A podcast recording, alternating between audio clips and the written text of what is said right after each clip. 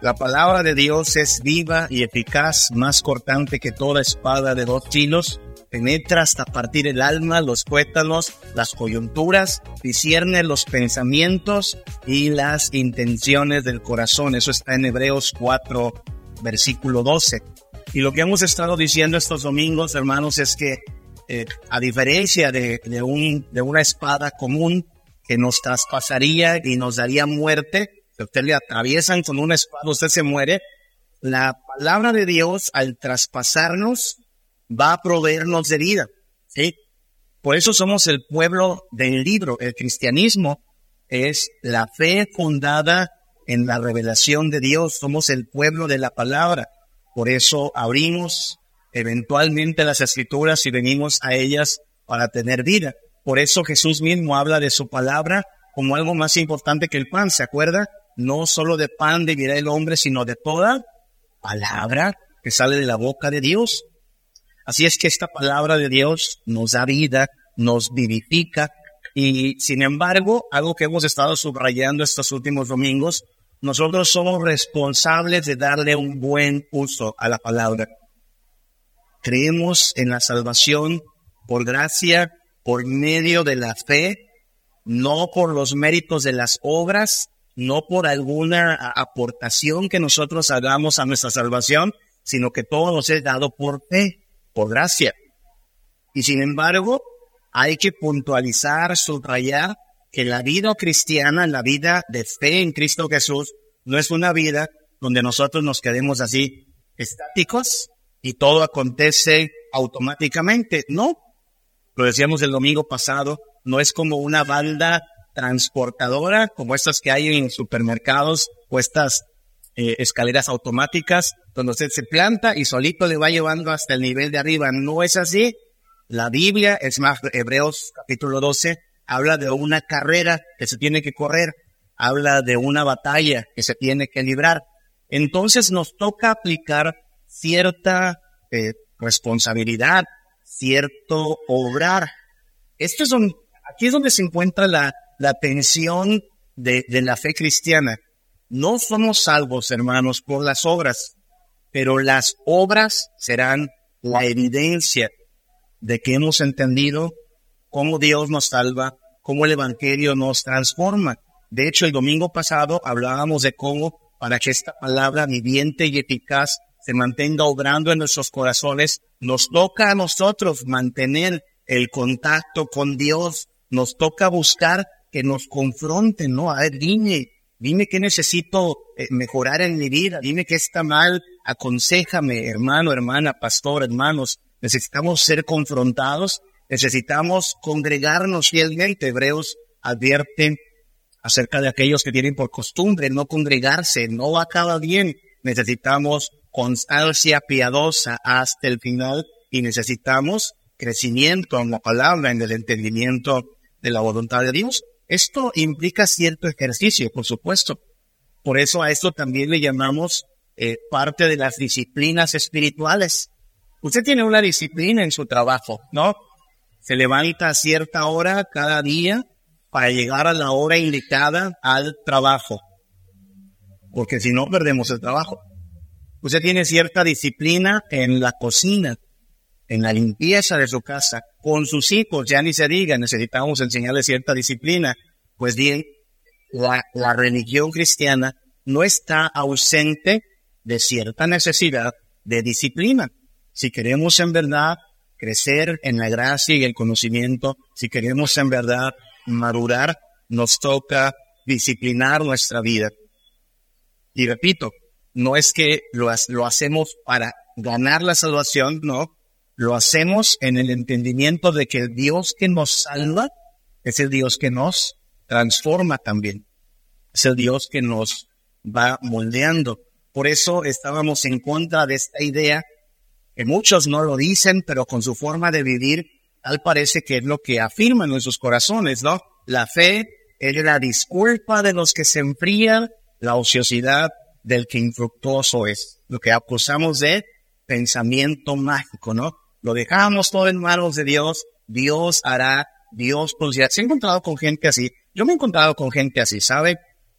gente que es muy astuta como para sacarle la vuelta, que incluso algunos hasta entienden doctrinas como la soberanía de Dios, una doctrina muy complicada, ¿eh? no vaya a creer que es una doctrina fácil de digerir, es una doctrina complicada cuando hablamos de la salvación especialmente.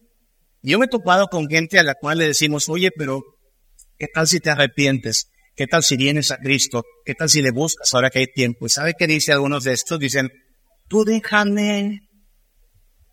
Mira, si Dios me quiere salvar, aunque yo no quiera, me va a salvar. Y si no me quiere salvar, aunque yo sí quiera, no me va a salvar. ¿He encontrado con gente así?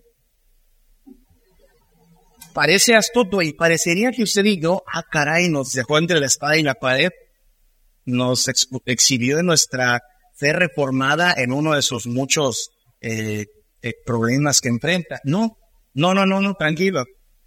Esta persona, algo que está haciendo es escabullirse de su responsabilidad delante de Dios. Lo que hay que preguntar a esa persona es, pero tú qué quieres? ¿Te quieres rendir o no te quieres rendir a Cristo? No, no, no, no me la regreses de que si Dios quiere o si Dios no quiere. ¿Cómo sabemos que Dios quiere que alguien sea salvo? Cuando al exponerle el Evangelio, esta persona dice, ah, yo quiero eso. Quiero a tu Dios, quiero a tu Cristo. Creo en Él. Quiero ser libre del pecado. Cuando una persona procede en arrepentimiento y fe, nosotros lo sabemos. Dios quería su salvación, pero no lo sabemos hasta que veamos la respuesta en la persona. Mientras la persona se mantenga endurecida, ¿qué decimos? Pues todavía no ha llegado el día de su nuevo nacimiento, todavía no ha tocado Dios su corazón de piedra, todavía seguiremos insistiendo. Pero esta persona no puede decir cosas como, pues se lo he hecho a Dios. No, Dios nos dejó a nosotros la responsabilidad de responder a Él, a su llamado, en sometimiento o en rebelión, en fe o en incredulidad. Entonces, quien le salga con esto de, mira, déjame si soy, este, pues aunque no quiera, me va a jalar. Y si no soy, pues aunque quiera, él, él no me va a querer. Insista, tú qué tienes, tú cómo procedes ante este rey. Y entonces hay que afirmar esto. En la vida cristiana, si bien Dios es soberano, omnipotente, y en su soberanía han establecido todas las cosas de acuerdo a su plan, nosotros no podemos escabullirnos de nuestra responsabilidad. Y es importante porque este pasaje que estamos leyendo, Hebreos 4 del 12 al 13, lo afirma. La palabra de Dios es viva y eficaz, más cortante que toda espada de dos filos penetra hasta partir el alma y el espíritu, las coyunturas y los tuétanos, disciernes más que una tomografía, más que una radiografía, nos lee a nivel de pensamientos y de intenciones del corazón. No hay cosa creada que no sea manifiesta en su presencia. Antes bien, todas las cosas están desnudas y abiertas a los ojos de aquel a quien tendremos que dar cuenta. Y esa última frase es importante para lo que estamos hablando este día, hermanos. Ante este Dios que todo lo ve, que nos lee hasta lo más profundo de nuestro ser, somos transparentes. Pero termina este versículo 13 diciendo, todas las cosas están abiertas a los ojos de aquel a quien tendremos que dar cuenta si tendremos que dar cuenta, luego entonces somos responsables. Si tendremos que dar cuenta, luego entonces no hay forma de decir, pues lo que Dios diga, pero tú qué hiciste con tu vida, con tus decisiones, con el tiempo, tendremos que dar cuenta. Esa frase es importante porque nuevamente nos pone de frente con el hecho de que un día todo ser humano será presentado delante del Creador para rendir cuentas. Es, es una doctrina que la verdad no está muy de moda en nuestros tiempos. Lo que está de moda es creer que nuestras acciones no tendrán consecuencias trascendentales, ¿no? Es por eso que mucha gente habla de vivir el momento. Tú disfruta. Y cuando pensamos en las consecuencias, incluso hay gente que aminora la gravedad de las consecuencias. He escuchado gente que dice, no, hombre, pues sí, más vale pedir perdón que pedir permiso. He escuchado gente que habla así. Esta persona está calculando hacer algo, puede ser necio, puede ser torpe, puede ser estúpido, pero no importa, lo hacemos, lo disfrutamos, ahí después pedimos perdón. No pasa nada.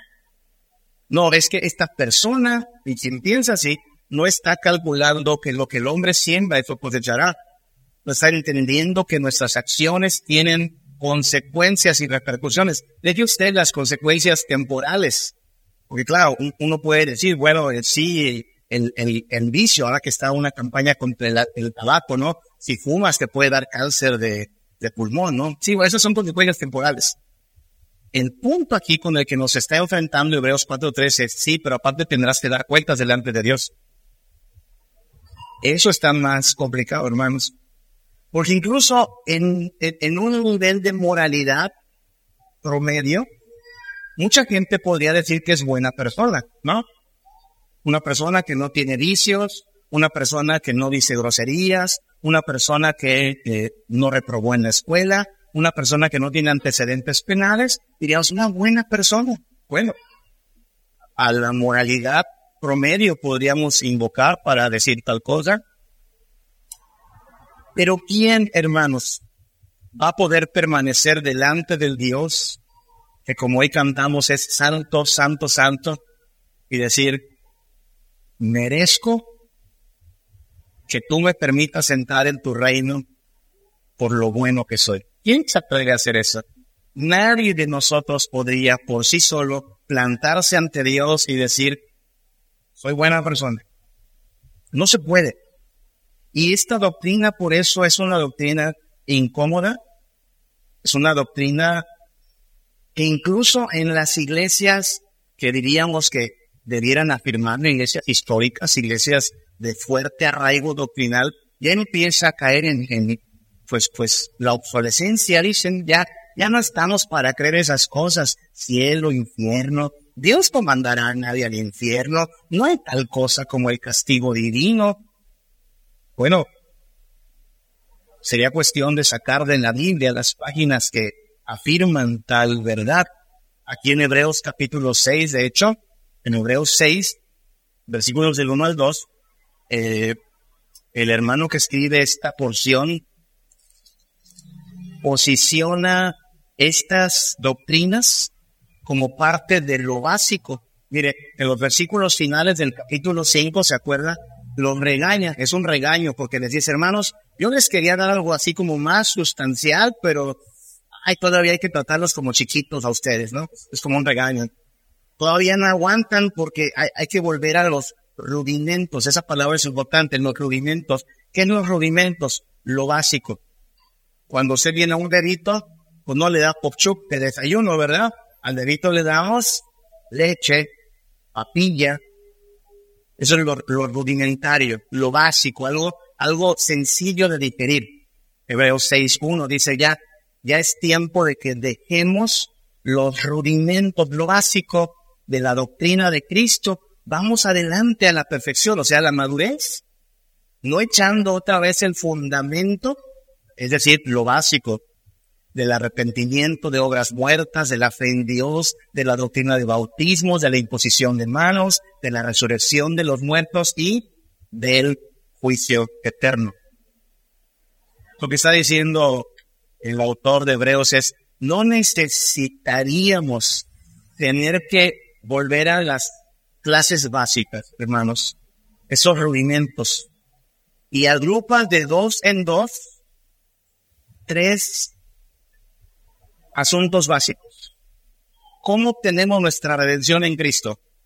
Por la fe y el arrepentimiento. Todo cristiano aquí, hermanos, todo cristiano aquí, si se llama cristiano, debe saber estas cosas. ¿Cómo es que obtengo la redención en Cristo? Arrepentimiento de pecados y fe en el sacrificio de Él. ¿Qué dice el hermano de Hebreos? Eso es lo básico. No necesitamos volver a enseñar eso. Todo cristiano sabe eso.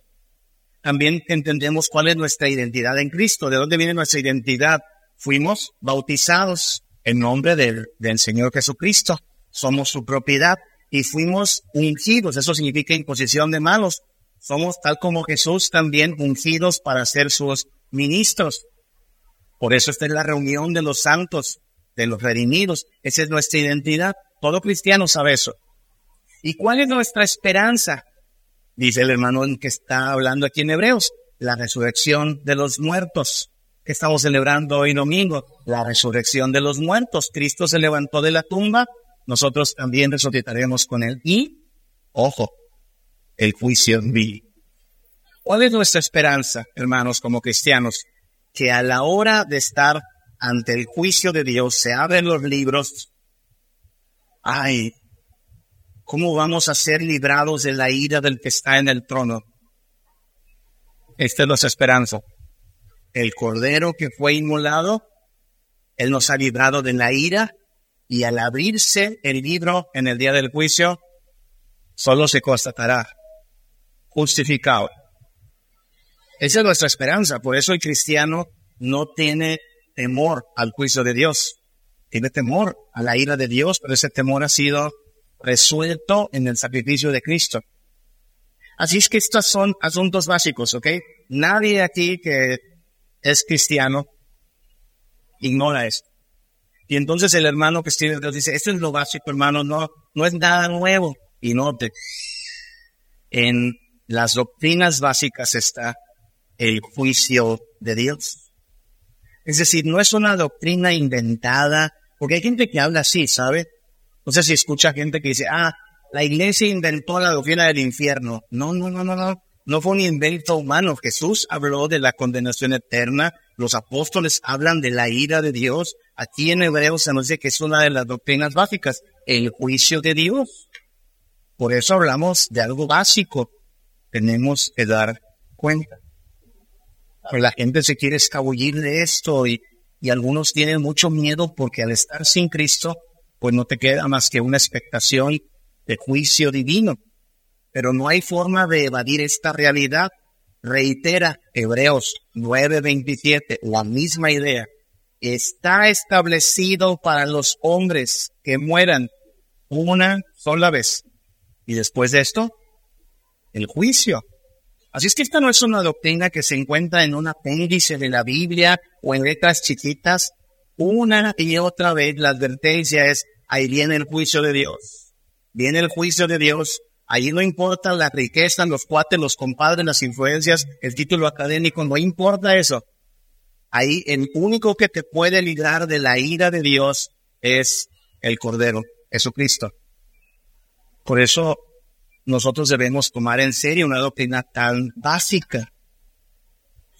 A la par de Hebreos, nuestro hermano Pedro, el apóstol Pedro, dice algo que le añade un poco de tensión al asunto. Usted conoce este versículo. Primera de Pedro, capítulo 4, versículo 17. Porque es tiempo de que el juicio, el juicio de Dios, comience por la casa de Dios. Oh cielos, hermanos, ¿qué está diciendo el apóstol Pedro? Lo que está diciendo el apóstol Pedro es que el juicio de Dios comienza por los que se llamen cristianos. El juicio de Dios viene sobre la iglesia. Ahí puede decir, ¿y los otros? Los, que no son de la iglesia, bola de pecadores, ¿no? ¿Dónde están? No, esos ya fueron. El mismo Pedro nos dice, si primero comienza por nosotros, ¿cuál será el fin de los que no obedecen el Evangelio de Dios? Un triste fin. Recordemos, hermanos, que este libro es palabra de Dios, sí para todo el mundo, pero principalmente para la iglesia, para instruirnos, para guiarnos. Ay Señor, ¿cómo está eso? Entonces, fíjese, uno pensaba que primero iban a pasar los, los maleantes, los asesinos, esos políticos corruptos que ya no tienen harto, estos gays que tanto están distorsionando las cosas. Primero va la iglesia. ¿Imagina eso? A ver, iglesia, príncipe de paz, pásele al juicio. ¿Cómo nos va a ir? Si sigue leyendo Pedro, es, es una advertencia. Si el justo con dificultad se salva. Hermanos, en verdad que esto es complicado porque nos presenta de verdad ante la situación de que Dios nos ve tal como somos, como lo dice Hebreos 4, estamos desnudos ante Él. Él sabe, Él sabe si nuestro corazón es genuino o no delante de Él. Él sabe si nuestro cristianismo es de verdad un cristianismo auténtico. Y entonces, reiteramos esta situación, tenemos que dar cuenta. ¿Cuenta de qué? Dejémosle una palabra, cuenta de nuestra fe tenemos que dar cuenta de nuestra fe. Déjenme aclarar rápidamente que la fe tiene al menos tres formas de ser concebido. Cuando hablamos de la fe, hablamos de la fe como una búsqueda. ¿sí? En ese sentido, todos los seres humanos tienen fe. Porque todos los seres humanos andan buscando algo, algo en que confiar. ¿Por qué una persona va con un grupo? Por ejemplo, anda buscando algo. Falso, por supuesto. Porque una persona se encomienda a la Virgen de Guadalupe, por ejemplo, ¿tiene fe? Sí, esa es su búsqueda. Claro, en, su entenebrecimiento, pues la gente anda poniendo la fe en cosas que no, no le pueden ni ayudar a sostener. Muchos de nosotros tuvimos esa clase de fe antes de Cristo. Creíamos en un santo, creíamos en nosotros mismos, creíamos en diferentes cosas. De hecho, todos los humanos tienen esta necesidad de buscar algo o alguien en quien confiar, pero necesitamos entender que el único objeto confiable de fe es Jesucristo. Ahora, también hablamos de fe como aquello que confesamos, ¿sí? Si en este momento les dijera, hermanos, vamos a repetir una declaración de nuestra fe, ya sabemos a lo que nos referimos, ¿no? el credo niceno, el credo de los apóstoles, es lo que confesamos. Tenemos, de hecho, un libro de doctrina que llamamos la confesión de fe, que es lo que decimos, lo oficial. Y eso es muy importante. Nosotros, como iglesia presbiteriana, pues tenemos una muy bonita y saludable herencia doctrinal, ¿sí? Y hay que aplicarla y hay que estudiarla y hay que entenderla, por supuesto. Pero la parte que estamos queriendo enfatizar respecto al entendimiento de la fe tiene que ver con religión. Es decir, con el cómo experimentamos, vivimos y ejercemos lo que confesamos, que no es lo mismo. ¿Ok? Porque alguien podría de labios decir, pues creo en la soberanía de Dios, pero en su vida cotidiana, si está lleno de afanes y ansiedades, ¿sabe qué? No cree mucho en la soberanía de Dios. Allí podría decir, creo que Dios es santo, sí, pero en su vida cotidiana no es más que alguien que tranza y tranza y tranza, hermano, no cree que Dios es santo. Porque si creyera que es santo el Dios al cual adora, entonces viviría en santidad. ¿Te das cuenta? Entonces, esto va por, por ahí por lo que decía Jesús, ¿no? Hay un pueblo que me honra de labios, pero su corazón está lejos de mí. Y esto es lo que va a ser evaluado. De esto es de lo que tendremos que dar cuenta de nuestra fe. Esta fe es genuina, es auténtica. Y, puede ser que alguien diga, no, sí, sí es genuina. Sí, pero estamos hablando de aquel que lo ve todo claramente. Y por eso hay que preguntarnos si esta palabra de Dios que es viva y eficaz de verdad nos ha traspasado y nos está transformando y dando vida de manera que el día que tengamos que dar cuenta, efectivamente se dirá, sí, esos que se reunían en la esquina de María Luisa tenían una fe auténtica, no chafa, no de imagen, no de maquillaje, no de eh, disfraz, una fe genuina. Ah, Dios quiera que ese sea el veredicto, hermanos, que nuestra fe sea una fe genuina, sincera, real, porque tendremos que dar cuenta. ¿Qué cosas? ¿Qué cosas serán evaluadas el día que tengamos que dar cuenta? Bueno, el día que tengamos que dar cuentas, vamos a enumerar algunas cosas, será evaluado el fruto de nuestra fe, hermanos. El fruto de nuestra fe. Voy a citar pasajes de Hebreos para mantenernos en, la misma carta. Mire lo que dice Hebreos 6, del 7 al 8. Porque la tierra que bebe la lluvia que muchas veces cae sobre ella, esta semana llovió bien bonito en algunos lugares acá, ¿verdad? Y produce hierba provechosa a aquellos por los cuales es labrada, recibe bendición de Dios.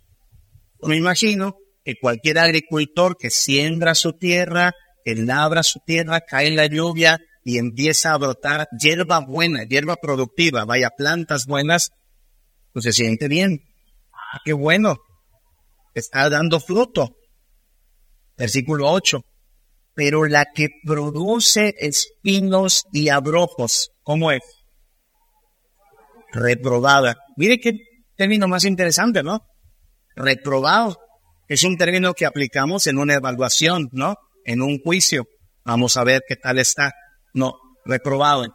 La tierra que solo produce espinos y abrojos es reprobada, está próxima, oh Señor, a ser maldecida y su fin es ser quemada. Son términos duros, ¿no? Y está hablando en ese mismo sentido. Viene el día, y esto lo puede encontrar en toda la Biblia, Dios hablando de su pueblo como una viña, Dios hablando de su pueblo como un campo. Y en esta viña eh, empieza a surgir buen fruto, pero también empieza a surgir espinos y abrojos, maleza. Y en este campo empieza a surgir trigo, pero también empieza a surgir cizaña. Y mientras está creciendo lo uno con lo otro, pero el día del juicio se separa lo uno de lo otro. El buen fruto es llevado con Dios. El mal fruto, los mismos términos, maldición y ser quemado. Y antes fue reprobado.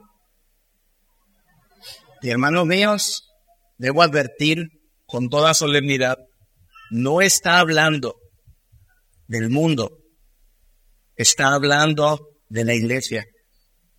Viene el Señor y hace un pase de lista a la iglesia y veremos quién fue hierba provechosa, quién produjo de una fe genuina un fruto agradable a Dios, quién no es sino maleza y espinos. Yo le recomiendo que no sea maleza y espinos. Pero éramos cristianos, fuente de labios, pero presbiterianos, pues qué bonito, o sea, está bien bonito ser presbiteriano, pero lo que necesitamos es un fruto de esta fe que pase la prueba delante de Dios. Y entonces alguien puede decir, pero eso es preocupante, pastor. Sí, la vida cristiana, hermanos, en gran parte es una vida de preocupación. Y ya no nos preocupa lo vano, lo temporal, la, la opinión de la gente no nos importa. ¿Qué nos importa? La aprobación de nuestro Dios. ¿Qué está hablando entonces de salvación por obras? Que no, no estamos hablando de salvación por obras, pero no estamos hablando de pensamiento mágico, ¿se da cuenta? De decir, no, pues somos cómodos, Dios va a hacer, Dios nos va a transformar. Sí, ¿y qué está haciendo usted? ¿Cómo está corriendo la carrera de la fe, cómo está peleando contra el pecado, cómo está perseverando en la fe, cómo está luchando contra la carne. Porque no es una banda transportadora, es una carrera, no se corre automáticamente. Hay que aplicar todo lo que nuestro Dios ha dispuesto, toda tu mente, todo tu corazón, todas tus fuerzas, toda tu alma. Así es que nuestro, el fruto de nuestra fe será evaluado no solo el fruto de nuestra fe, la constancia de nuestra fe será evaluada, hermanos. La constancia, ¿sí? Que se mantenga, que persevere, que perdure. Hebreos capítulo 6 del 11 al 12. Pero deseamos, dice el hermano, deseamos que cada uno de vosotros muestre la misma solicitud hasta el fin. Note eso.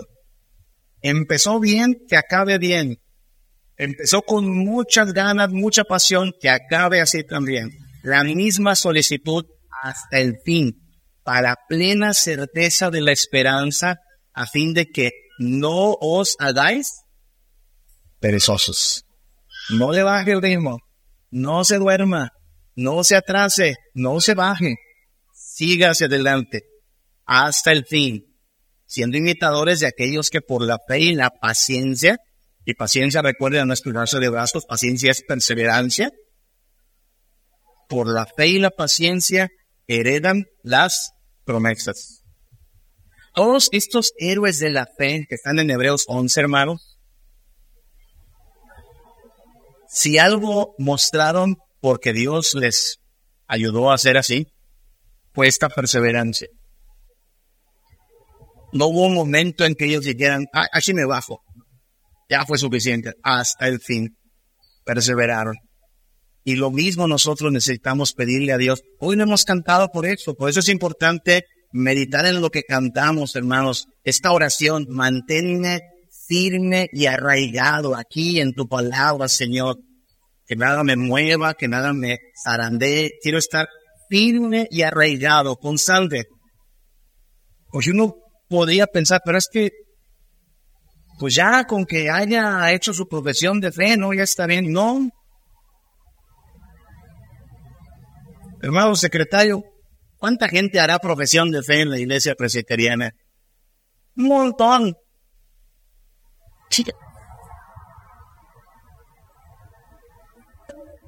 Este martes tengo que estar en, en, México. Voy a, rendir informe a la directiva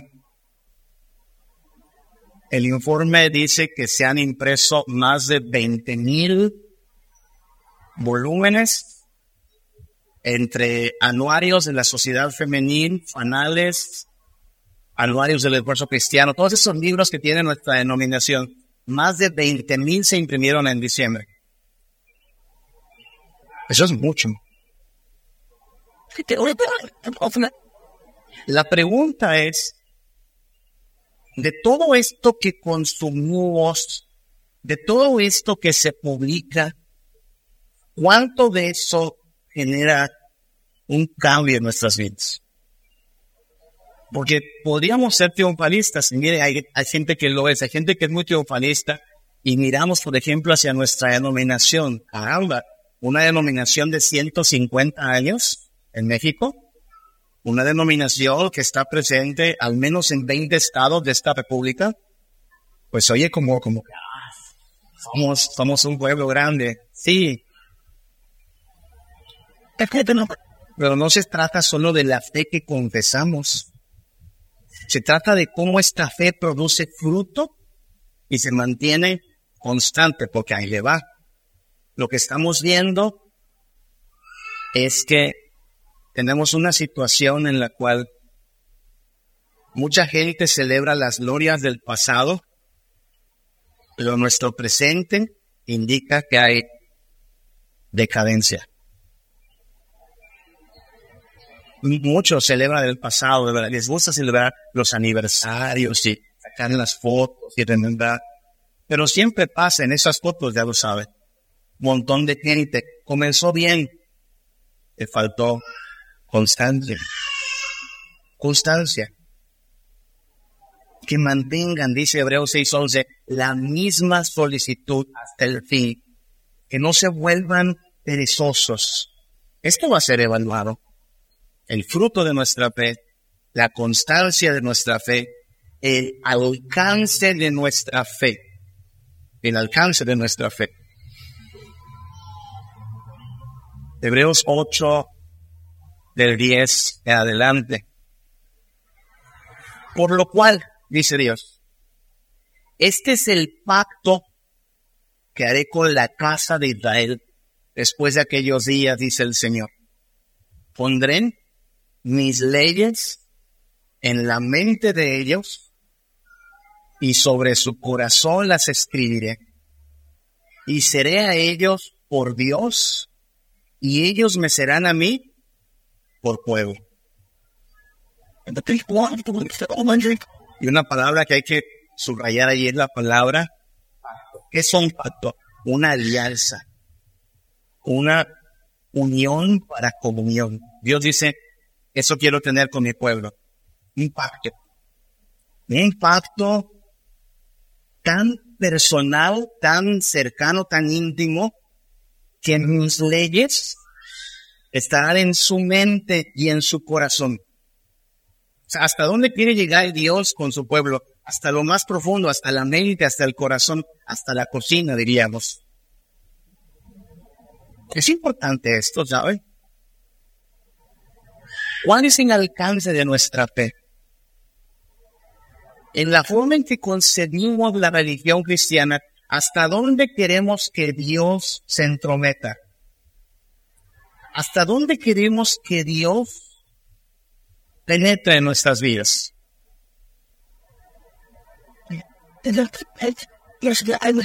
Da miedo ser papá, ¿sabe? Da miedo ser papá de una mujer. A mí me dan ganas. Un día va a llegar un señor y yo le voy a preguntar con la cara más seria que tenga, ¿cuáles son sus intenciones para con mi hija?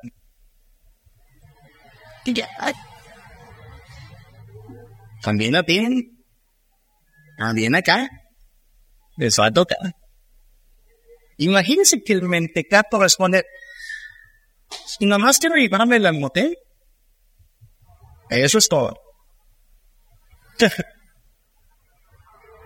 si sale vivo, será un milagro. ¿Permitiría usted eso, papá? ¿O su? Ah, sí, este, este individuo nomás quiere algo pasajero, algo sin sentido. Ah, bien, hija, ándate con eso. No, señor. No son intenciones serias. No son intenciones para bien. No. Pero hay gente que tiene ese, esa clase de relación con Dios. Vaya, a ese nivel de superficialidad. O sea, no, no quiero que te metas, Dios, por favor, no quiero que te metas en, mis negocios, no quiero que te metas en, mi noviazgo, a mí me gusta andar con un individuo que ni te conoce, no me gusta que te metas, por favor, en, esta área de mi vida, solo quiero que me echen la mano a ti, a ti y de ahí no pases, por favor, respeta, ¿sabes? ¿Qué clase de Dios crees que es este? ¿Alguien que se acomoda a tus demandas? alguien a quien tú le dices, hasta aquí, de aquí no pases. ¿Qué clase de relación quiere Dios con su iglesia? Versículo 10, Hebreos 8. Este es el pacto. Esto va a ser una relación de verdad.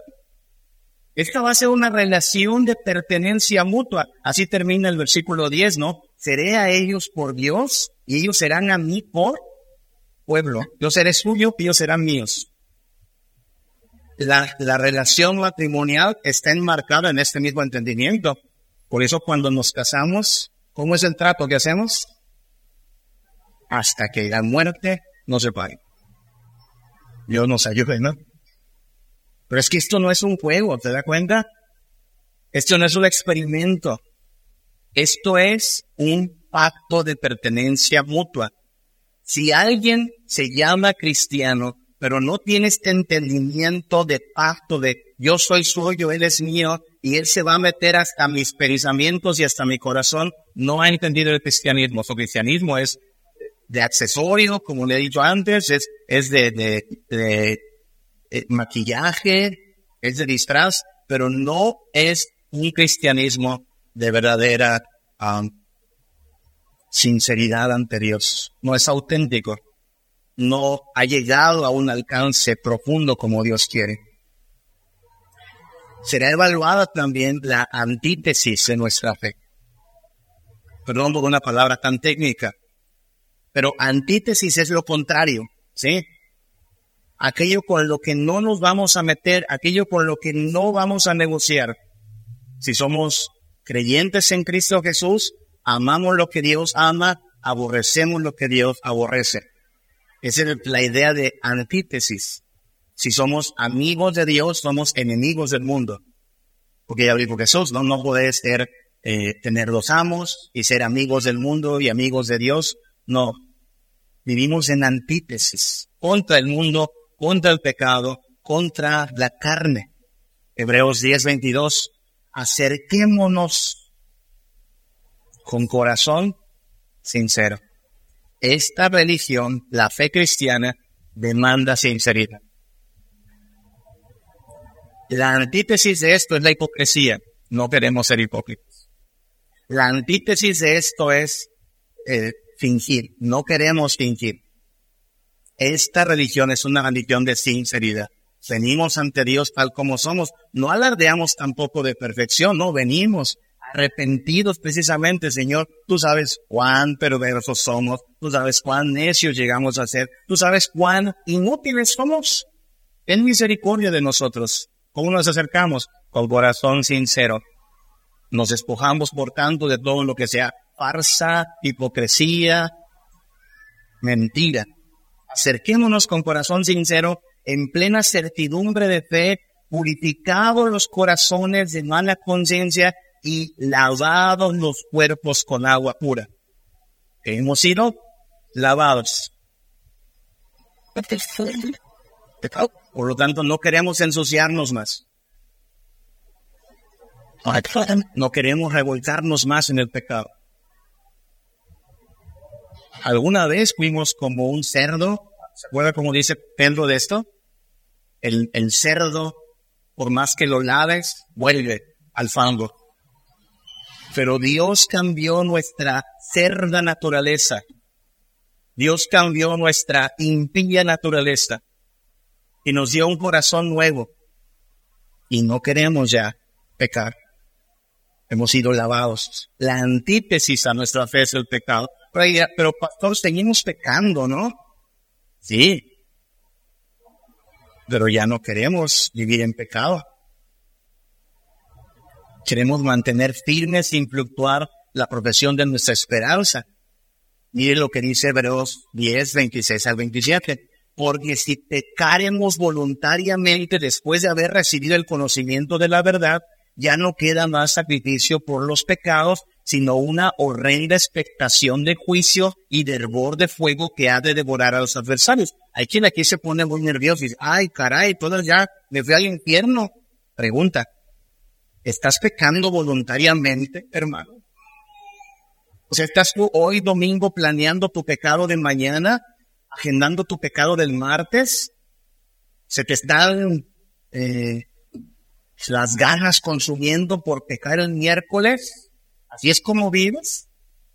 Pues yo espero que nadie aquí diga eso, ¿no? No, no, no, no, yo no estoy planeando pecar. Bueno, entonces no es de lo que está hablando este pasaje.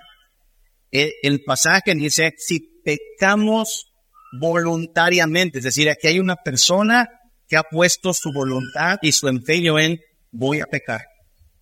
Como que me llamo Samuel Hernández, peco porque peco. No tengo más que ofrecerle, es lo que dice el hermano que escribe Hebreos. Le puedo ofrecer a Cristo al que esté arrepentido. ¿Alguien está arrepentido? Aquí está Cristo. Venga Cristo y sus pecados son limpiados, perdonados. Pero si su voluntad está empeñada a pecar, no tengo más que ofrecerle. No hay más que hacer. Versículos 26 y 27. Solo le queda esperar el juicio de Dios, la horrenda expectativa del juicio de Dios. Yo no quiero eso. Ah, entonces es buena señal. Pero ¿qué hago entonces cuando peco? ¿Qué hacemos, hermanos, cuando pecamos? Arrepentirnos. Eh, eh, es que el cristiano peca, pero ya no peca porque no estaba planeando, no debería cristiano peca, pero ya no peca porque este sea su deleite. De hecho, lo que causa en nosotros es, ay, me molesta, me, me, preocupa, porque soy como soy, y clama a Cristo y viene a Cristo, y entonces pelea contra la carne y pone distancia del pecado, porque vivimos en antítesis. Ahora, alguien que se llame cristiano, pero que así de pechito se pone al pecado, hermano, no ha entendido. No ha entendido que la vida cristiana es de antítesis contra el mundo, contra la corriente impía, contra la carne. Y esto será evaluado, daremos cuenta de eso. Porque se sabe, hay gente que dice, oye, y fulano cristiano, dice, pues sí, pero la línea entre lo cristiano y lo mundano ya es invisible en su vida, no vive en antítesis contra el mundo. Finalmente, algo que será evaluado será el formato de nuestra fe. El formato.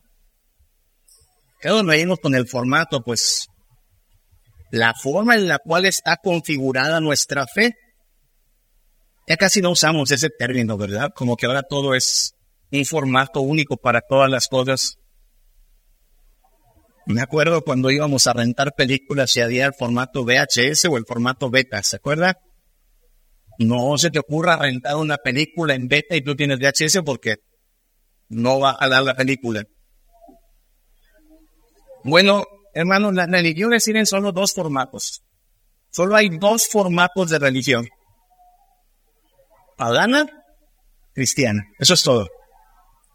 En la religión pagana Dios lo necesita a usted. Y usted le dice a Dios que quiere que él haga. En la religión cristiana, Dios no le necesita. Pero usted necesita a Dios. Y Dios no es el genio, el cumplidor de, de deseos y sueños. Dios es rey. Y su hijo es rey. Son con dos formatos, ¿eh?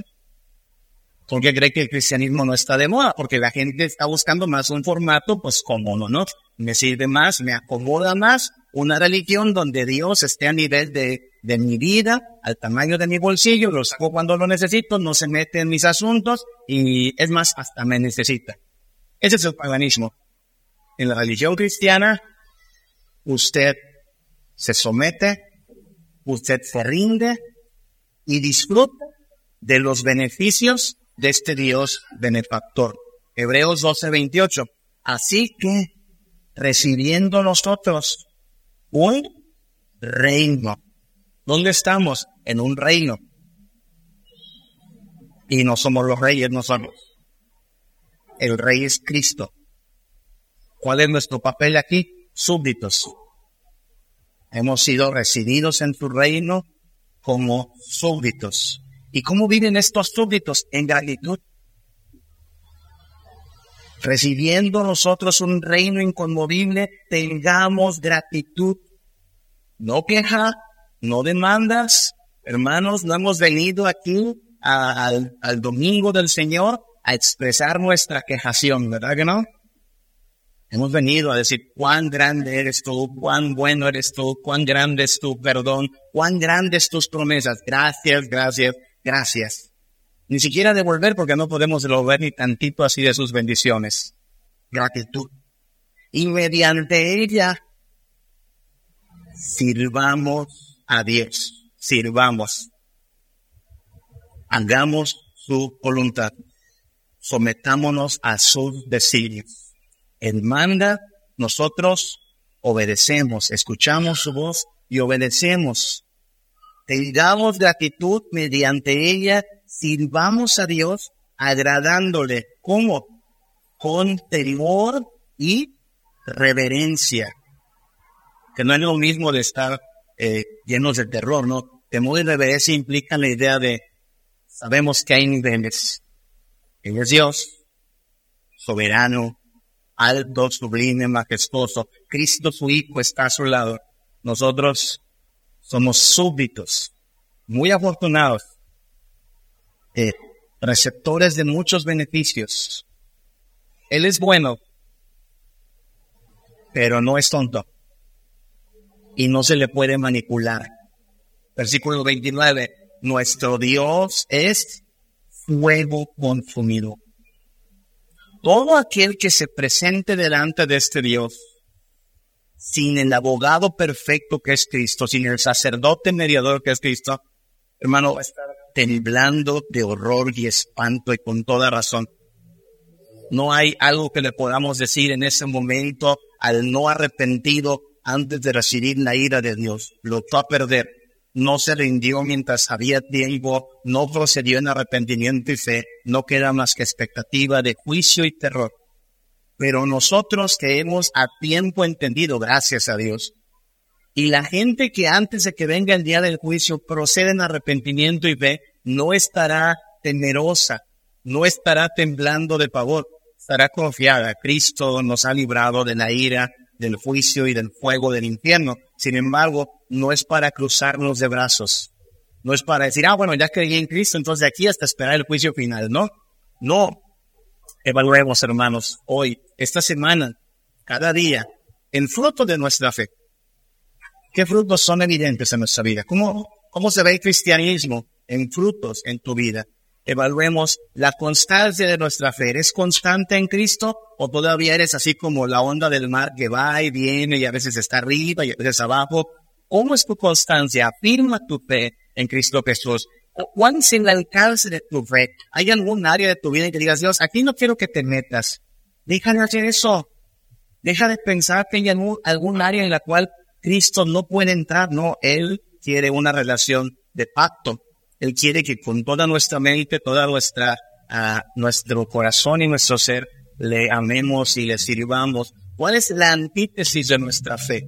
¿Acaso hay algo con lo cual estemos nosotros todavía uh, siendo tolerantes del mundo? ¿Todavía le quieres caer bien a los que piensan contrario Dios? ¿Todavía piensas que puedes tener un pie en el reino y un pie en el mundo? Deja de hacer eso, hay que vivir en antítesis del lado de Cristo, contrarios al pecado. ¿Y cuál es el formato de nuestra fe? ¿Quién es este Dios? ¿Es tu, tu todo en todo? ¿Quién es este Cristo? ¿Es tu rey?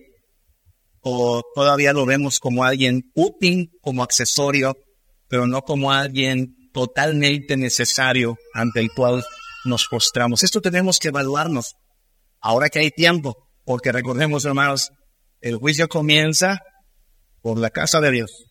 Los que serán juzgados en estos aspectos antes que los incrédulos, antes que los perdidos, antes que los maleantes, serán los miembros de la iglesia. Así es que necesitamos afirmar una fe genuina, sincera en Cristo Jesús, el que, el que ya está, manténganse en ella. El que dice, yo, como que no, afirmen afirme su esperanza en Cristo, ponga la mirada en Cristo y avance con paciencia, pero también con determinación, y el Señor lo hará. Mire lo, lo, ni la manera en la cual termina Hebreos, y así quisiera terminar hoy con la bendición. En un momento la repetiré, pero puede buscarla usted. Hebreos, la bendición de Hebreos, capítulo 13, que está llena de esperanza. Hebreos 13, versículo 20.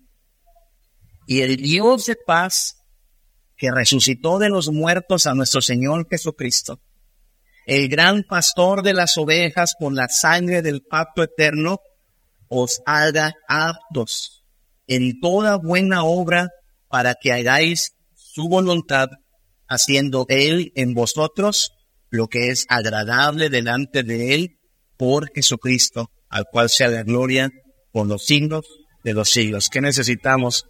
Que Dios, que Dios siga obrando en nosotros su voluntad, su poder y que nosotros, sin quedarnos de brazos cruzados, procedamos, como dice Hebreos 12, a poner la mirada en Cristo y a correr con paciencia la carrera que tenemos por delante. Vamos a estar de pie y vamos a despedirnos de esta reunión, no de la comunión con Dios. Esa la necesitamos cada día. Oremos a nuestro Dios Padre. Gracias, muchas, muchas gracias, porque lo que es imposible para nosotros, tu palabra que es viva y eficaz lo puede producir y generar en nuestras vidas, Padre. Una nueva naturaleza, una limpieza de conciencia, fuerzas espirituales para luchar contra el pecado, una mente limpia para ya no amar la mentira.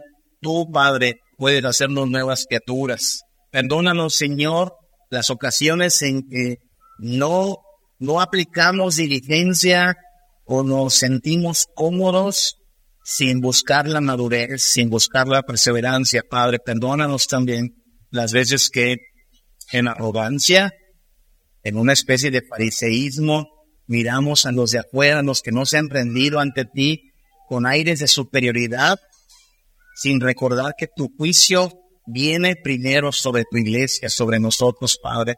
Y no queremos ser, Señor, no queremos ser aquellos que diciendo Señor, Señor, no hicimos otra cosa más que fingir y estar lejos de ti, Padre. Queremos que nuestra fe en sea genuina, sincera. No queremos esconder nuestros pecados ni nuestras maldades. Queremos que tú, viéndonos así en perdición, en necesidad, inútiles para salvarnos a nosotros mismos, en tu gracia, Señor, nos perdones, nos recojas, nos guardes, Padre, nos limpies.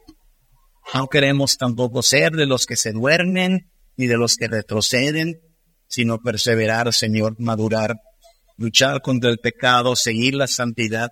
Bendice a mis hermanos y hermanas, Padre, que podamos juntos poner la mirada en Cristo, juntos avanzar, dar frutos de verdadera devoción Entra a nuestra vida con todo tu poder, Padre, con tu espíritu y tu palabra. Toca nuestros corazones, cautiva nuestros pensamientos, Padre. Danos tu fuerza para vivir en contra del pecado y la mentira, Señor. Y ayúdanos, Señor, a verte siempre como necesario, como fundamental. Nunca, nunca como un accesorio eventual, sino como nuestra necesidad primera como la fuente de nuestra vida y a tu Hijo Jesús como el único que nos sacia, nos lava, nos limpia y nos da vida eterna, Padre. Llévanos con bien y sigue obrando en nosotros el querer y el hacer tu voluntad, Padre. Te lo pedimos en el nombre de Cristo Jesús. Amén.